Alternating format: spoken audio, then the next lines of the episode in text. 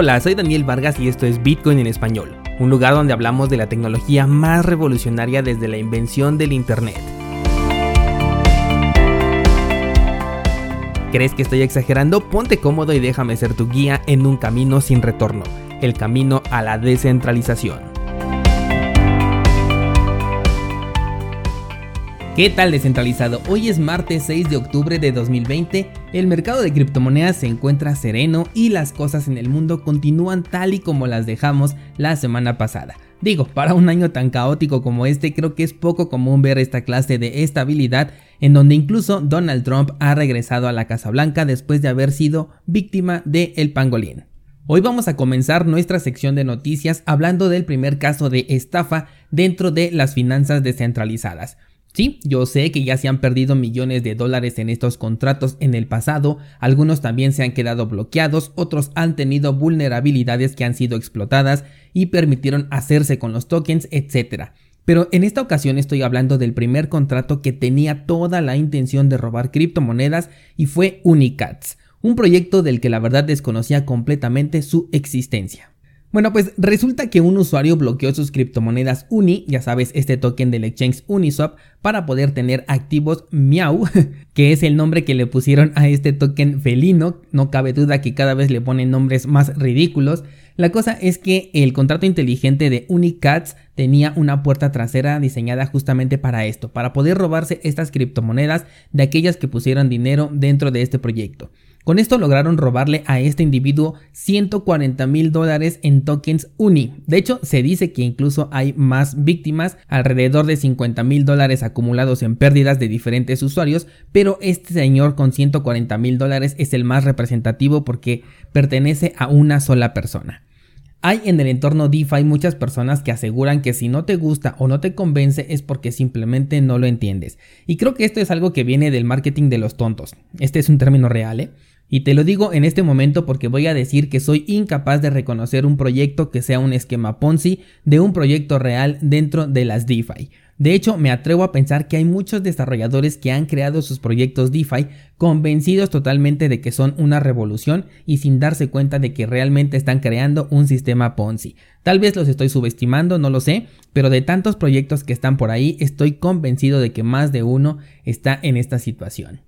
Vamos a pasar a otra noticia descentralizado y es que el presidente de la SEC, de la Security and Exchange Commission, dice que en el futuro se van a poder tokenizar las acciones. Al principio cuando comencé a leer esta nota no le entendía muy bien, pero ya conforme fui leyendo descifré cuál sería la diferencia entre el modelo que se tiene ahora y un modelo de tokenización de acciones.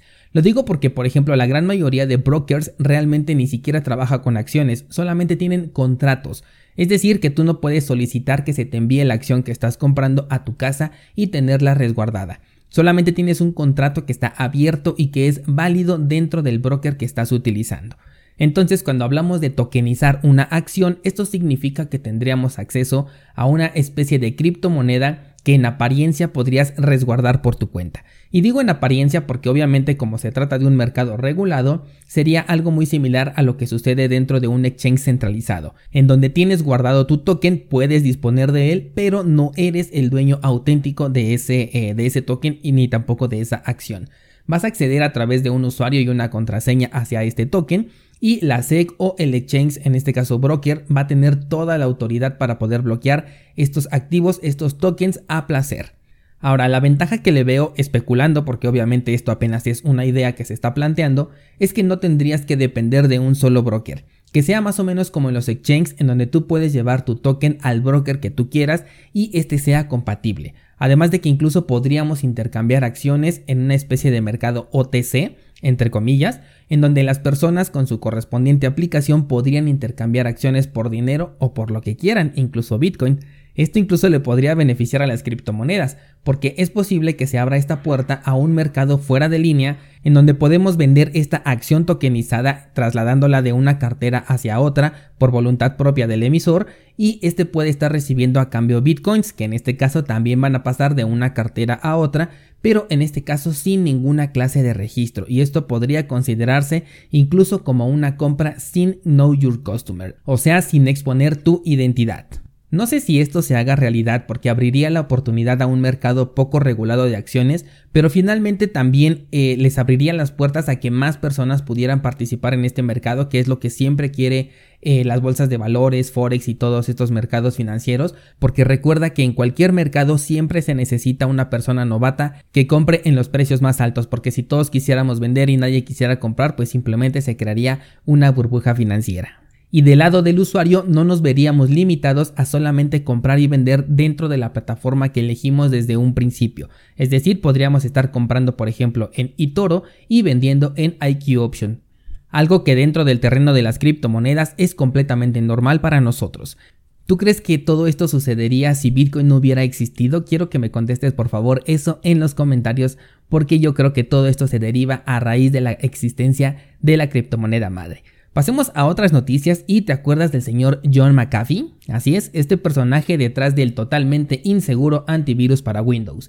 Bueno, pues este personaje ha estado involucrado en mucha polémica alrededor de las criptomonedas desde hace muchos años. Hubo un tiempo incluso en el que este señor publicaba todos los días cuál era su criptomoneda favorita y ahí iban todas las personas a comprar, a invertir en esta criptomoneda. La verdad es que no me acuerdo si yo llegué a participar en alguna de estas eh, señales entre comillas que estaba dando este señor, pero considerando que era mi etapa de novato, es muy probable que yo también haya sido parte de esas personas que compraban esa criptomoneda mientras este señor la vendía y obtenía muchas ganancias. Bueno, pues este señor del que no hablaré mucho porque poco aporta, fue detenido el día de ayer y está esperando su extradición por estar dando publicidad a ofertas iniciales de moneda, las famosas ICOs, las cuales le estaban pagando a todo su equipo para poder hacer esta promoción y descentralizados esto es ilegal. Lo que quiero tomar de este tema, porque de otra forma no hablaría de John McAfee, es que podría pasar exactamente lo mismo dentro de DeFi. Nos ha quedado bastante claro que de descentralizados estos proyectos tienen muy muy poco y muchas veces hemos visto a promotores fieles de diversos proyectos dentro de los que nos encontramos incluso a Mr. Binance. No tengo evidencia para lo que te voy a decir en este momento, pero me suena muy extraña la relación entre Mr. Binance, Uniswap y también SushiSwap. ¿Recuerdas aquel tweet donde apoyaba fielmente a los proyectos DeFi y después de que uno de ellos se desplomó completamente borró este tweet? Bueno, pues incluso hay rumores de que el servidor que aloja ambos servicios es exactamente el mismo, y no me refiero a la misma empresa, sino exactamente a la misma computadora, por lo que la detención del señor antivirus puede ser el comienzo para la cacería de brujas para aquellas personas que están promocionando de manera incentivada algún proyecto, así sea DeFi. Así que antes de que yo aparezca en esta lista, déjame decirte que este programa está patrocinado por cursosbitcoin.com, la plataforma que te lleva de la mano en tu camino a la descentralización. Por último, déjame contarte una nota corta y es que según un análisis, México es el país de mayor número de transacciones minoristas en criptomonedas. No supera a la adopción que tiene Venezuela, pero sí lo supera en número de transacciones. Aunque la verdad es que ni siquiera es posible saber cuántas personas en específico utilizan Bitcoin, por lo que esto de que Venezuela es el país con la mayor adopción es en realidad una simple especulación nada más. Bueno, a lo que me refiero con esta nota es que me da mucho gusto que el país esté buscando alternativas económicas y al mismo tiempo me da un poco de incertidumbre porque eso significa que México va a estar llamando la atención en este terreno de las criptomonedas. Y con el gobierno que tenemos actualmente es muy probable que las regulaciones en este campo sean más estrictas en el mediano plazo. Por lo que descentralizado, si tú estás en México a manera preventiva, sugiero tener una reserva de criptos para el futuro y sobre todo aprender a utilizarlo de manera descentralizada, a deslindar tu identidad de estas criptomonedas que vas a guardar para el largo plazo, por si acaso en algún momento lo llegas a necesitar. Creo que es mejor estar prevenidos, si me equivoco pues qué mejor, pero si no pues ya estarás preparado. Siempre es mejor tener un paso por delante, ayer de hecho publicaba en Twitter que esta es la crisis más advertida de todos los tiempos y aún así estoy seguro que a muchas personas las va a tomar desprevenidas. Esto es lo que quiero evitar en este caso. Y pues hasta aquí el día de hoy con las noticias descentralizado, espero tus comentarios al respecto y ya sabes, mañana, misma hora, mismo canal.